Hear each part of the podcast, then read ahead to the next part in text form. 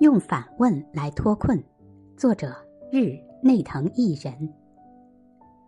单身的人最讨厌被问到结婚这件事。其实，要是被问到为什么还不结婚呢？这类私人问题，何不用反问的方式回敬对方？这是一种原封不动的将问题奉还给对方的技巧，就是反问对方：“那你为什么要结婚呢？”这种反问出奇的有效。英国约克大学的彼得布尔教授表示，当被问到觉得尴尬的问题时，只要立即以反问的方式将问题丢还给对方，就能顺利脱困。根据布尔教授的建议，反问有多种变化形式可以使用，如下：一、攻击问题，比如反问对方。这个问题和现在的状况有关系吗？这个问题搞错前提了吧？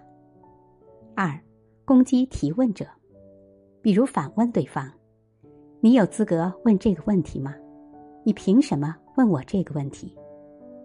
三，要求更详尽的说明，比方反问对方：“我不太懂你的问题，可以再说具体一点吗？你问这样的问题有什么用意？”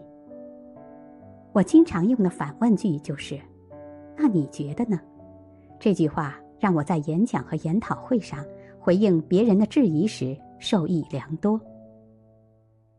比方，有人问我：“心理学在职场上用得上吗？”要正面回答这个问题，得费一番口舌。于是我先反问：“那你觉得呢？”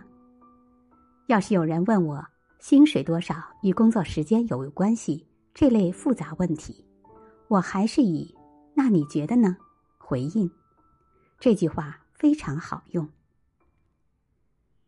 以前无国界医生团队的法国医生曾来日本演讲，演讲结束，主办方询问听众有没有问题，有人立刻举手问道：“各位前往战乱的国度开展医疗行动，我觉得很了不起。不过，地方国家的医生。”又是怎么看待这个问题的？其实这个问题有点不怀好意。